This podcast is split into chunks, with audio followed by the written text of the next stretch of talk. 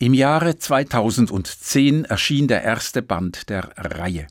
Band, Bändchen, klein wie eine Brieftasche, mit einem Schutzumschlag aus grauem Altpapier.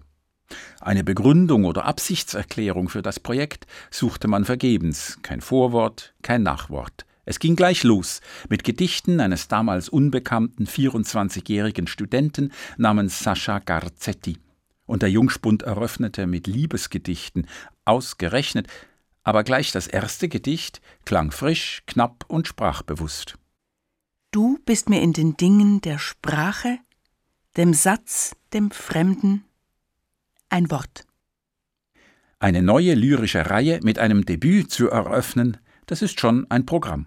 Hier beansprucht jemand einen ganz bestimmten Platz in der Lyrikszene der Schweiz. Hier, in dieser Lyrikszene der Schweiz, gibt es drei wichtige Lyrikreihen. Urs Engelers Raffbooks, das ist eine Reihe im Netz, im Digitaldruck und im Direktvertrieb. So dann veröffentlicht der Waldgut Verlag von Beat Brechbühl in Frauenfeld Gedichtbände mit aufwendig gestalteten Schutzumschlägen. Übrigens diesen Monat auch einen Band mit Gedichten des Schriftstellers Markus Bundi, Ankunft der Seifenblasen.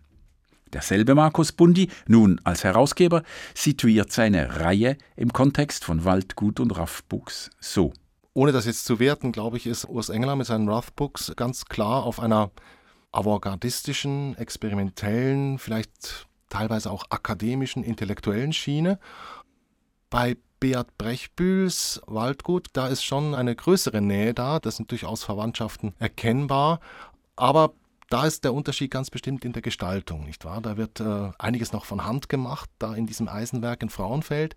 Ich glaube, das ist einfach mal vom Erscheinungsbild etwas ganz anderes. Und äh, die Reihe, zumindest ursprünglich, war eigentlich tatsächlich gedacht ausschließlich für junge Autorinnen und Autoren. Eigentlich, so hatte ich es mal im Kopf, nur für Erstlinge, so im Sinne von, man braucht eine Plattform, um seinen Erstling. Startrampe. Äh, ja, genau. Und entsprechend würden die dann weiter befördert zu den, äh, in Anführungsstrichen, richtigen Verlagen. Markus Bundi wollte sich also auf lyrische Debüts spezialisieren. Dieses ursprüngliche Konzept der Reihe erscheint ihm heute als sehr naiv, denn mittlerweile veröffentlichen auch Ingrid Fichtner, Klaus Merz, Ernst Halter und andere in der Reihe. Gestandene LyrikerInnen also, nicht wahr? Ja, absolut, äh, weil viele von den Autorinnen und Autoren, die heute in der Reihe herauskommen, die waren zuvor in anderen Verlagen. Also wir haben ein Alterssegment, da gibt es Autoren, die sind über 80. Das äh, geht genauso wie, äh, was weiß ich, unter 30. Und entsprechend habe ich dann halt gemerkt, dass auch wirklich gestandene Lyrikerinnen und Lyriker, die ich schon vorher kannte und sehr schätzte, sich um die Reihe und eben auch um mich bemüht haben, aus der Not. Vom Tummelfeld für Anfänger zur Arena für Meister. Mit dieser inhaltlichen Verschiebung änderte sich auch das Erscheinungsbild der Reihe. Das kleine graue Bändchen mit Werkstattcharakter stand am Anfang. Hat sich dann aber als schwierig erwiesen aus zwei Gründen. Das eine ist, so klein es erscheinen mag und so farblos es auch ist, es war in der Produktion zu teuer. Weil da bei diesen ersten 14 Bänden hatten wir noch einen Schutzumschlag und der wird halt immer noch von Hand dann um das Buch am Ende gelegt. Das kostet Geld, nicht wahr? Da ist Handarbeit drin. Und ähm, das andere war halt, dass ich dann immer mehr Manuskripte bekam. Da habe ich halt gemerkt, bei diesem kleinen Format, dass ähm, das geht so nicht. Weil wenn man dann jede zweite Zeile umbrechen muss, zwanghaft umbrechen, weil es halt von der Breite der, der Seite mhm. nicht reingeht, man kann ja die Schrift nicht beliebig klein machen, dann ist es nicht mhm. mehr lesbar. Mhm. Und dann hat sich einfach gezeigt, dass diese Fläche, der Platz, der da zur Verfügung steht auf einer Seite, äh, von vorneweg gewisse Manuskripte ausschließt. Und das hat mir nicht gepasst. Die neueren Bände sind nun also größer, halb so groß wie ein DIN A4-Blatt, und sie sind in einen weichen Umschlag aus Karton gehüllt, der mit einem Foto und in Farbe bedruckt werden kann.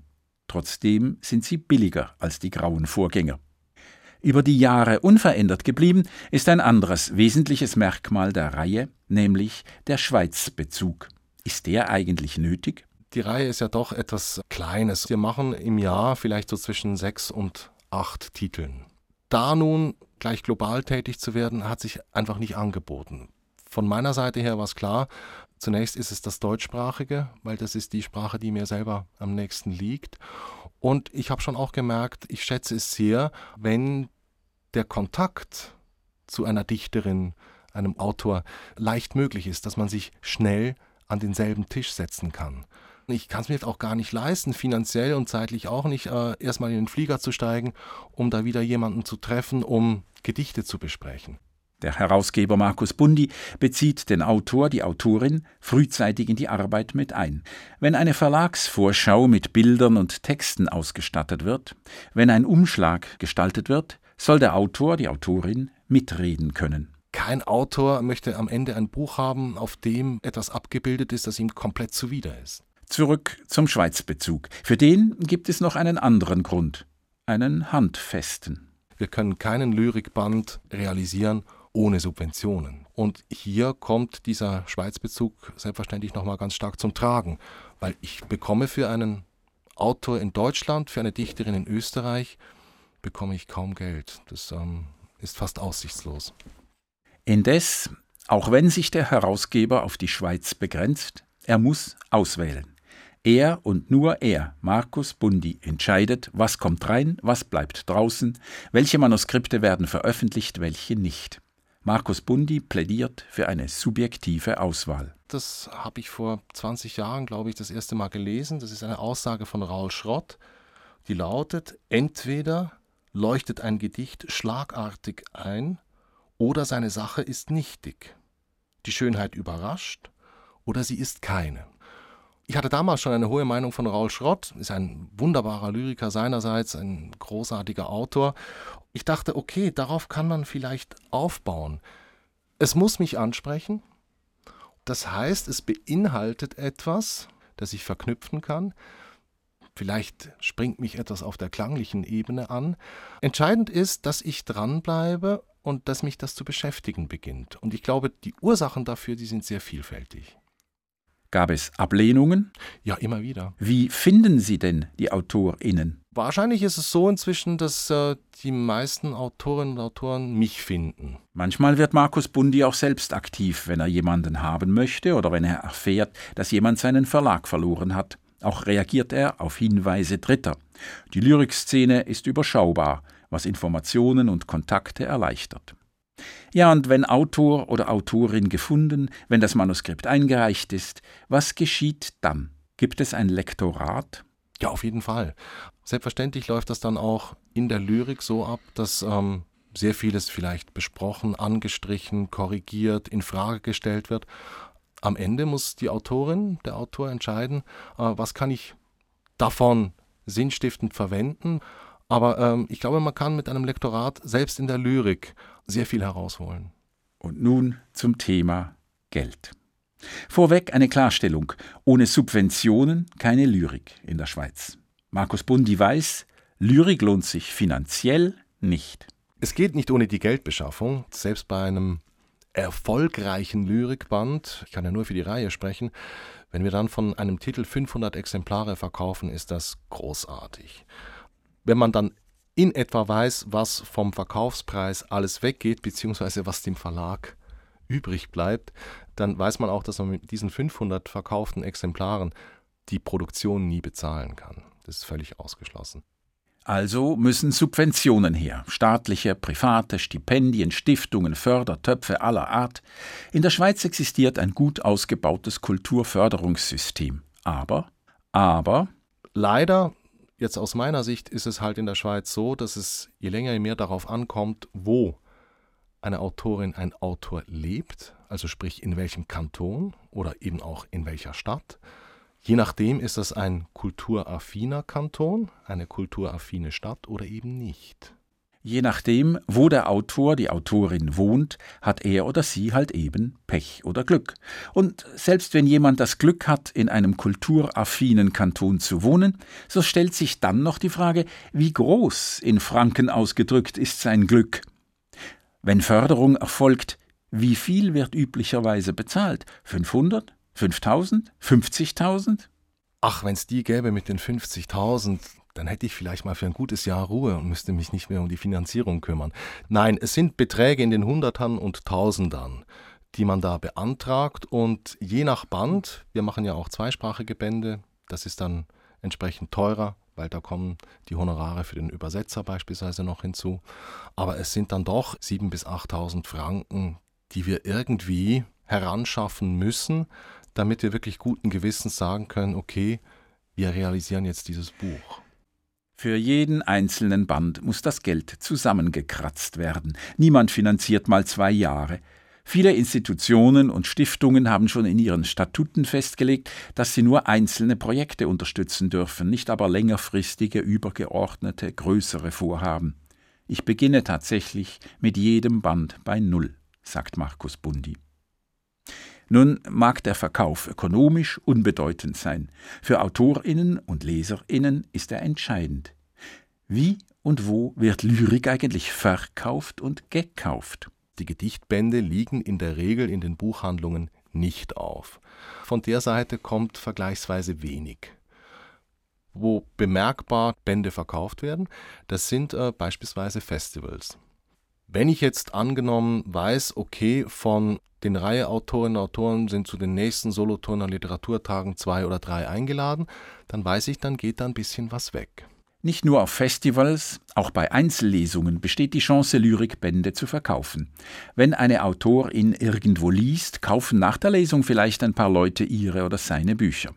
Grundsätzlich ist wohl die Präsenz eines Autors, einer Autorin wichtig.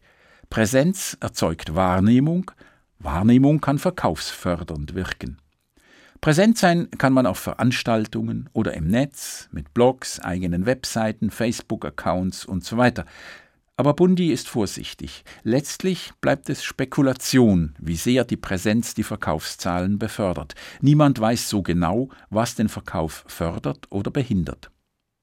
Und welche Rolle spielen Rezensionen? Für den Verkauf glaube ich keine. Für uns, für den Verlag, ist das schon nach wie vor ein ganz wichtiger Teil des Ganzen, weil ähm, es bestätigt in gewisser Weise die Arbeit und wir können dann diese Rezensionen oder Auszüge eben auch verwenden, sei es für einen nächsten Titel, für die Vorschau. Es gibt, und ich möchte das auf keinen Fall unterschätzen, es gibt einem Verlag eine Geschichte. Wenn die Rezensionen eines Tages ausblieben, ich fürchte, dann verlieren die Verlage ihre Identität. Für die Weiterverwendung und die Selbstvergewisserung der Verlage spielt es kaum eine Rolle, ob eine Rezension in einer Zeitung, im Netz, im Radio oder im Fernsehen erscheint. Viel wichtiger ist, sagt sie auch etwas aus da, wo ich äh, merke, da wurde der Klappentext ein bisschen modifiziert, ähm, das hilft ja dann nicht weiter, weil den Text kenne ich ja schon.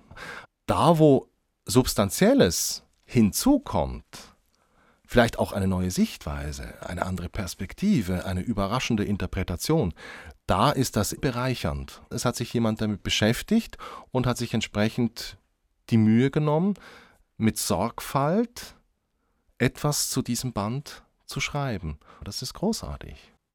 Ursprünglich wollte ich ja einfach die Frage stellen, welcher Band hat sich am besten verkauft, welcher am schlechtesten.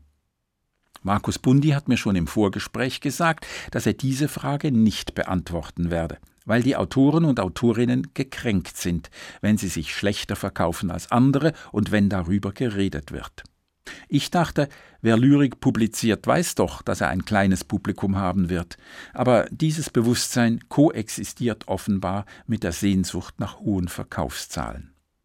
Markus Bundi möchte auf keinen Fall Verkaufszahlen einzelner Titel nennen.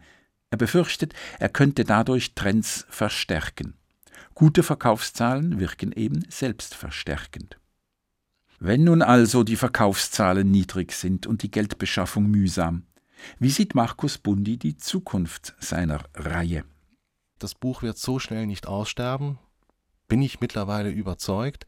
Das ist einfach eine zu großartige Erfindung. Das liegt so perfekt in der Hand. Ähm, das steht so perfekt vor der Nase. Es riecht auch noch, wenn man blättert. Es ist einfach ein großartiges Ding, so ein Buch. Und eigentlich passt fast nichts besser zwischen zwei Buchdeckel als Gedichte. Das ist vielleicht die zuversichtliche äh, Variante.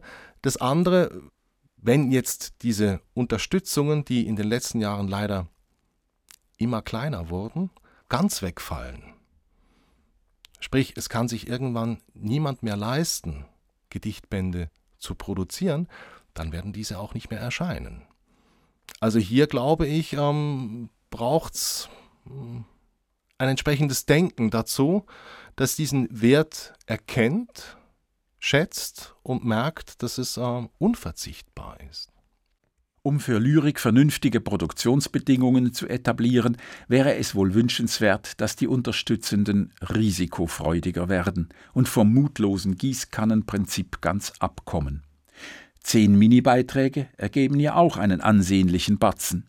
Statt vielen zu wenig zu geben, könnte man ja auch wenigen genug geben. Das von Fall zu Fall Prinzip sollte man zu Fall bringen, denn es ist eine Falle für die Kultur.